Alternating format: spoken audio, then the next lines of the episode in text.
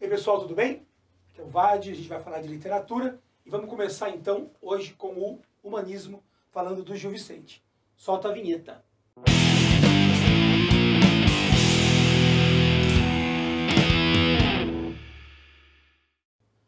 Olha só, a ideia nossa é trabalhar ao longo das nossas aulas sempre a obra literária como uma ponte para que você possa entender todos os elementos que compõem esse momento literário sem aquela palhaçada toda de ficar decorando um monte de característica e tal.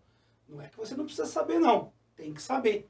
Mas saber da coisa no processo, acontecendo, é bem mais fácil, é bem mais tranquilo. Olha só, a gente começa então falando de humanismo. A gente começa falando de um momento que, na verdade, não é bem uma escola literária. Comecinho, comecinho da literatura na língua portuguesa, é conhecido como trovadorismo, são as cantigas, e naquele momento, a gente tem uma produção que é, sim, bastante rica, mas que a gente vai aqui é, citar para vocês enquanto uma ocorrência que vai ser, vai ter a sua importância histórica, mas para a linguagem, para a literatura, aqui para o nosso curso, a gente vai começar falando já a partir do humanismo. E o humanismo é um momento de transição. Olha só, vamos entender isso daí? É o seguinte, o que é uma escola de época? Escola de época é aquele momento que se perpetua no tempo, que deixa suas marcas e que produz um eco. Então, eu falo de barroco, por exemplo, e aí eu falo do período barroco, eu falo, nossa, olha só tal construção, ela lembra o barroco. Né? Então, veja, ela produz eco, ela fica no tempo. Já o humanismo é um momento de transição. Ele pega alguns aspectos do medieval e já aponta para o que vai vir depois, para o renascentista, para o moderno, né? para a idade moderna, para a abertura. Então, eu saio daquele fechamento, daquela visão medieval, tacanha, pesada, e eu começo a ter uma perspectiva humanista, antropocêntrica. Veja, isso é marcado em Portugal, né, essa, essa ruptura em relação ao medieval, é marcado pelo início do processo que daria origem às grandes navegações. Gente, ó, aprende uma coisa, a arte, a arte é pilantrinha, a arte é safadinha, ela é interesseira, a arte está onde está o dinheiro. Você pensou que legal? Vamos fazer arte? Vamos. E aí? Vamos fazer três refeições por dia? Vamos. Né? Legal, né? É legal ter o que comer, é legal ter, ter, ter grana. O artista precisa comer. Se ele não comer, não tem jeito. Por que o Renascimento aconteceu nas cidades italianas? Porque lá tinha grana. Porque lá tinha intercâmbio com o Oriente, comércio, especiaria, seda. Os caras saqueavam tudo, enchia de dinheiro também. Roubaram pra caramba. Mas tinha dinheiro. E aí, ah, eu sou mecenas, eu vou financiar esse artista. Claro, irmão, você roubou pra caramba, pegou as coisas no Oriente, foi lá, saqueou tudo, né? E agora você tá rico, aí você vai financiar a arte. Então, olha só, em Portugal, para vocês terem uma ideia, o humanismo ele vai começar em 1417.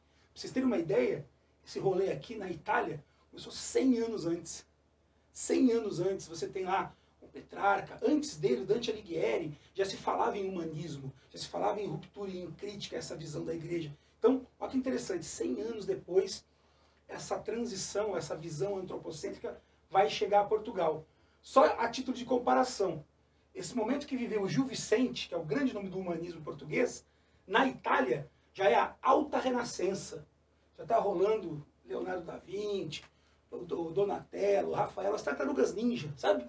Todos eles ali, ó, mandando ver. Então, olha só, aqui a gente tem, então, o humanismo começando em Portugal. E ele vai começar com um cara chamado Fernão Lopes. Fernão Lopes, bonito cargo, que ele foi nomeado guarda-mor da Torre do Tombo. O cara, guarda-mor, ele é mó guarda, né? Não, o que é guarda-mor? Ele era o responsável por esse centro de documentação da coroa portuguesa. Isso daí tem a ver, como assim, com o humanismo? O que isso tem a ver com a arte? Cara, olha só.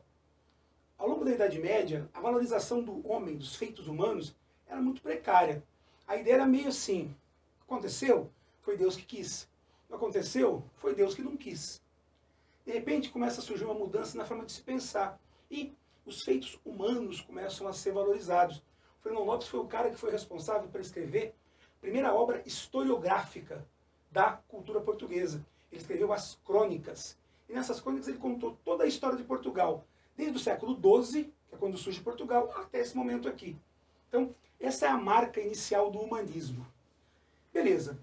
Tendo feito essa introduçãozinha, vamos ao que interessa, vamos ao Gil, ao Gil Vicente. Gente, Gil Vicente, ele é o cara.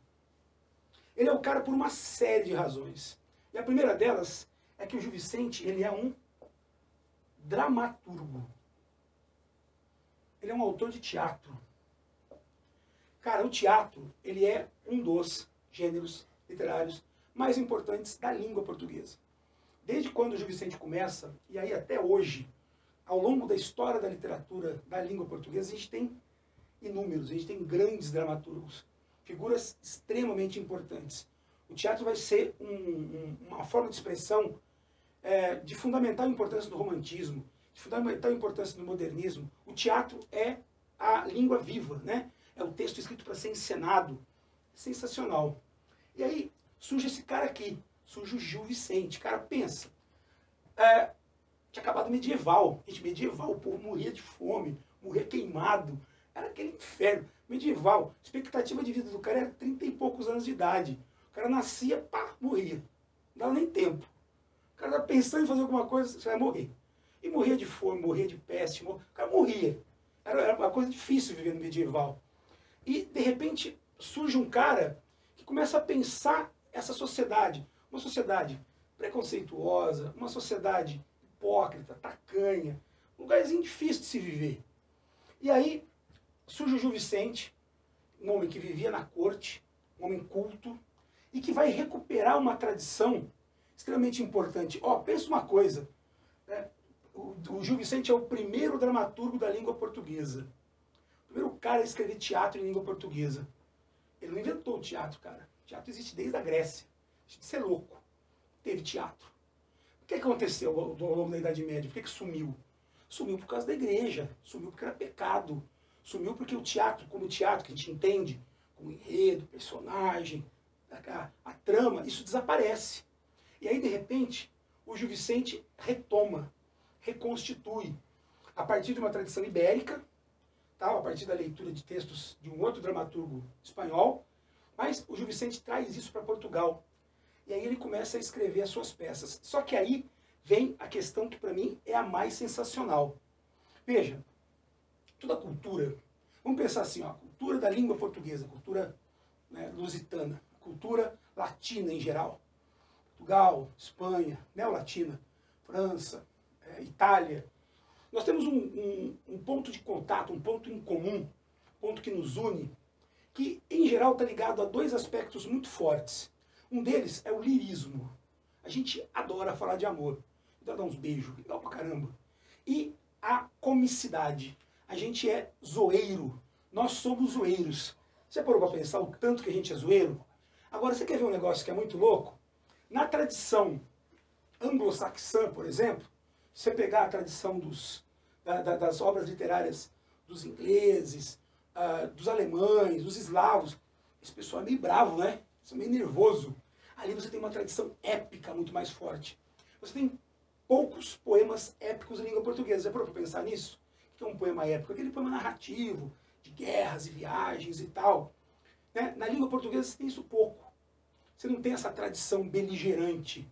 Agora, em contrapartida, a nossa tradição é lírica, certamente inúmeros poemas de amor, e cômica, satírica. E o Gil Vicente é esse. O Gil Vicente é um dramaturgo que vai escrever um teatro moralizante, satírico. É uma sátira, cara? Você não sabe o que é uma sátira? Pô, mas você é tão zoeiro e não sabe o que é uma sátira? Então, sátira é isso, é uma zoeira. Né? O que é fazer uma sátira? É apontar um defeito de forma bem humorada, fazer uma brincadeira, fazer uma zoeirinha, né? E a gente adora, hein? Ah, gosta, hein, de fazer uma brincadeira. Isso faz parte da nossa cultura. Está introjetado na gente. E o Gil Vicente vai fazer isso de uma forma muito interessante. Ele vai olhar para a sociedade dentro da qual ele está inserido, olhar para essa sociedade complicada, essa sociedade difícil, essa sociedade tensa e vai falar: tem um monte de defeito aqui. Eu vou apontar para o defeito desse povo. Aí, cara, pensa só. Eu tenho dois jeitos de apontar para os defeitos, né? Você concorda? Eu tenho duas maneiras de apontar defeitos. Eu posso rispidamente, de forma pesada, oh, seu maldito, seu horroroso, xingar tal. Né? Agora, eu posso também ridicularizar, criar caricaturas. E ó, quando eu ridicularizo, eu reforço, eu posso até, quem sabe, modificar. Né? Tem uma máxima do teatro vicentino que é a seguinte, ó. Ridendo.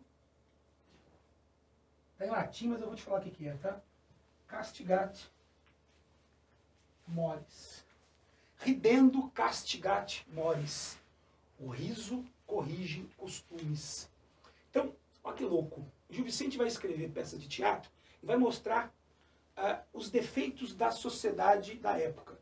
Só que ele vai mostrar esses defeitos de modo a criar caricaturas. E essas caricaturas, elas vão de alguma forma parecer ou aparecer para a gente como seres, obviamente, né, ridículos. E esse ridículo, essa, essa forma de mostrar esses, essa, essas, essas figuras, vai expor, vai expor o defeito e vai mostrar para a gente essa, é, essas falhas morais. Então, pessoal, olha só. O Gil Vicente escreveu uma, um número enorme de peças de teatro e a gente vai usar hoje uma dessas peças para ilustrar aquilo que a gente está falando. E é o Alto da Barca do Inferno. É, muita gente é, fala assim, poxa vida, se o cara escreveu inúmeras peças, eu tenho a obra completa dele, são dois volumes de mais de mil páginas, por que, por que só se fala de duas peças? Só se fala do Alto da Barca do Inferno e da Farsa de Inês Pereira. Meu, eu penso o seguinte, você pega o que o cara fez de melhor e usa como base. Agora, ele escreveu peças, como eu disse, sensacionais. A Barca do Inferno faz parte de uma trilogia, chamada Trilogia das Barcas. Então tem o inferno, o céu e o purgatório. E ao contrário do que você pode imaginar, a barca do céu, e na barca do céu vai todo mundo para o inferno. É sensacional. E é muito legal, aliás, porque na barca do céu tem papa, tem cardeal, tem nobre, tem rei, viu? Ladeira abaixo. Por que essa aqui ela é, em geral, mais citada? Porque ela traz um panorama social muito mais amplo. Eu tenho aqui personagens que vão representar a sociedade da época, que vão representar as figuras sociais. Então, por exemplo, eu tenho o diabo e o anjo que estão fazendo o papel de julgadores. Eles vão julgar pessoas que morreram. Morreu todo mundo aqui, já era. E eles estão nas suas barcas, esperando né, a alegoria da barca, a metáfora dessa barca que vai navegar uma para o inferno, a outra para o céu. E aí começam a aparecer esses personagens. Começam a aparecer figuras que representam a sociedade da época. E aí eu tenho, por exemplo, o fidalgo. O fidalgo é um nobre. Nobre.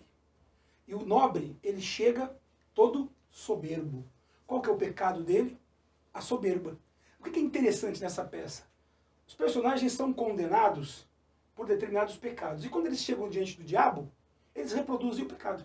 Eles fazem aquilo pelo que eles foram condenados. Então, o fidalgo chega e fala, você sabe com quem você está falando? Isso quase não acontece no Brasil de hoje, por exemplo, né? Você sabe é? E todo mundo é um monte de gente para o inferno. Então, o fidalgo, né, ele é o nobre. E ele fala, mas imagina que eu vou para o inferno. Hipótese alguma que eu vou para o inferno. E aí ele vai e tenta conversar com o anjo. Tem um negócio interessante nessa peça.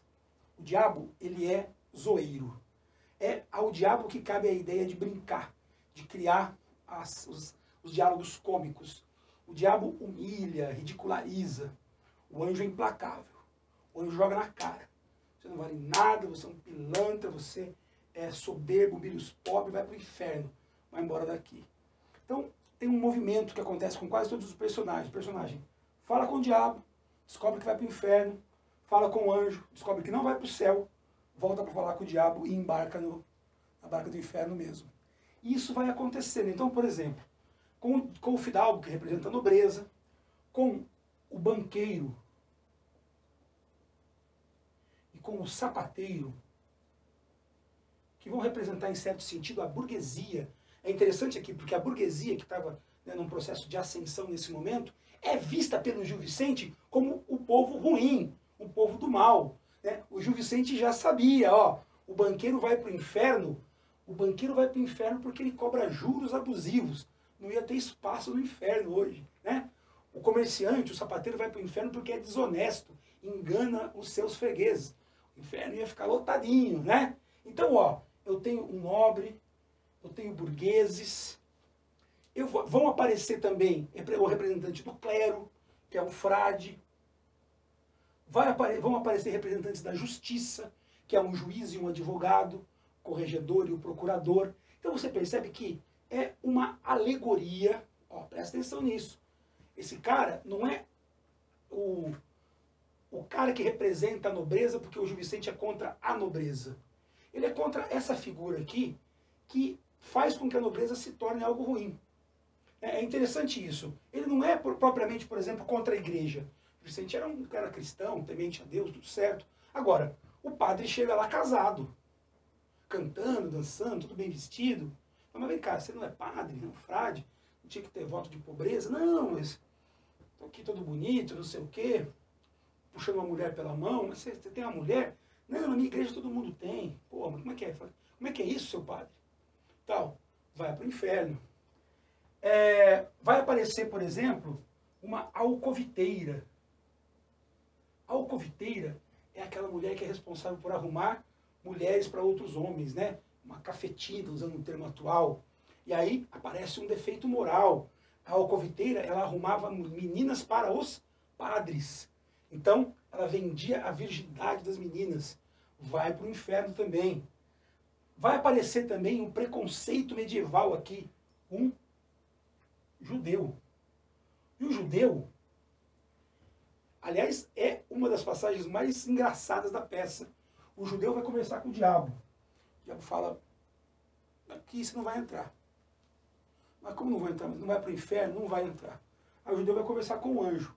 Em hipótese alguma. O judeu não tem para onde ir. Nem o diabo aceita o judeu.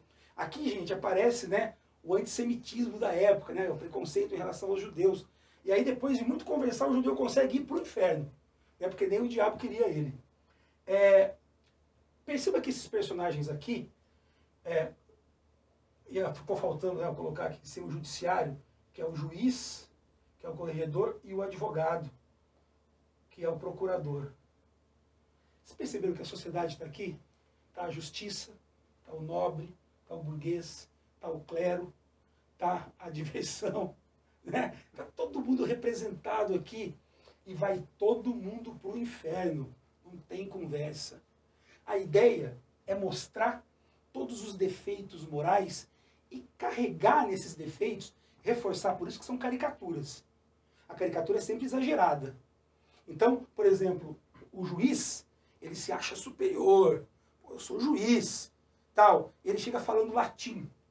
Só que é muito engraçado, porque ele fala latim tudo errado. E o diabo pega e fica arremedando ele, imitando e falando tudo errado também.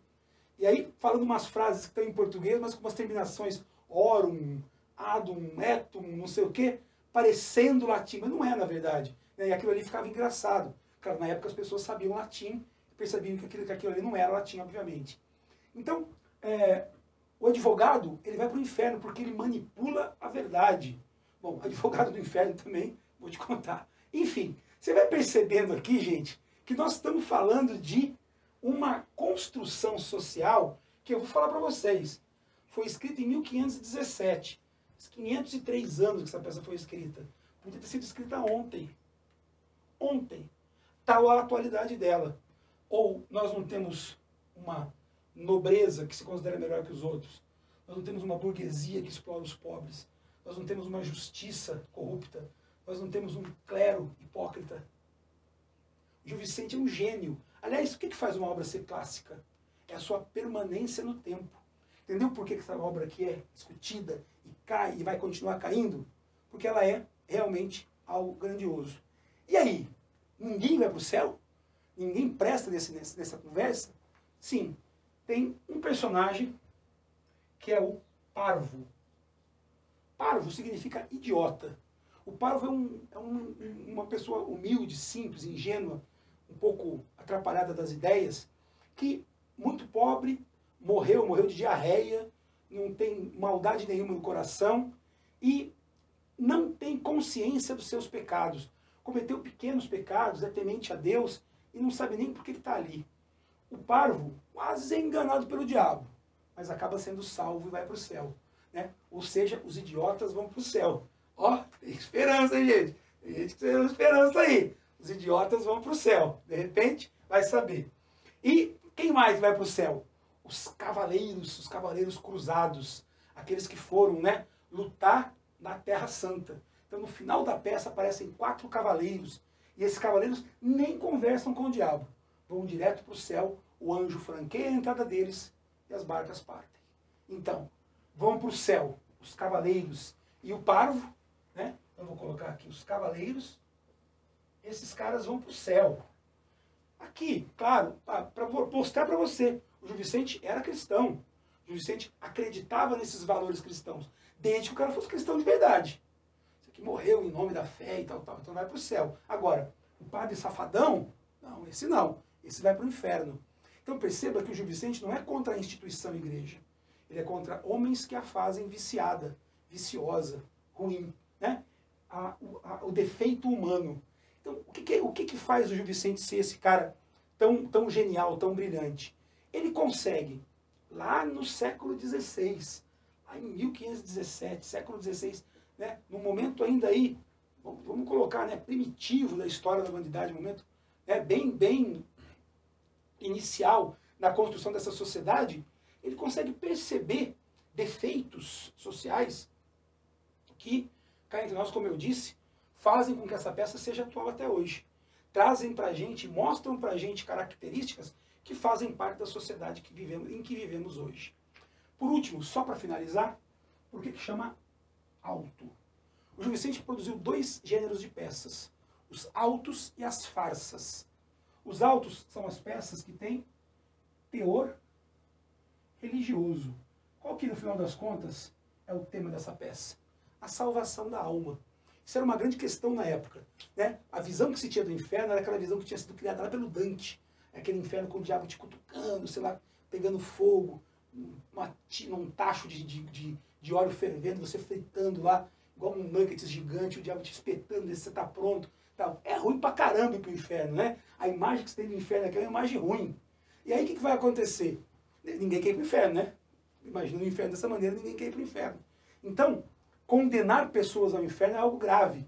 Então, por mais que haja um aspecto humorístico, cômico aqui na peça, por mais que a gente tenha o ridendo castigat mores, a gente tem aqui um tema elevado, um tema é, é, sério, que é a salvação da alma, o tema religioso.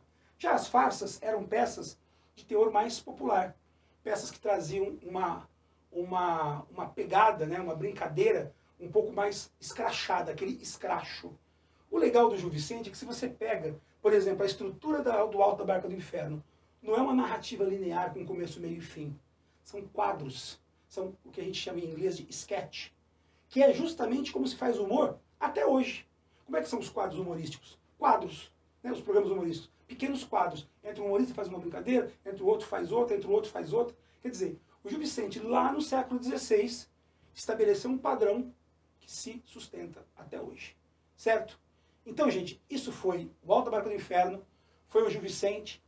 O humanismo aqui, ele está muito bem representado, justamente porque mostra já um mundo com um olhar mais crítico para a sociedade, mostra o homem sendo responsabilizado pelos seus atos, mostra para gente um mundo que vai que, que anuncia o que será posteriormente no caso de Portugal, o classicismo ou o renascimento. Beleza? Valeu então, até a próxima, tamo junto.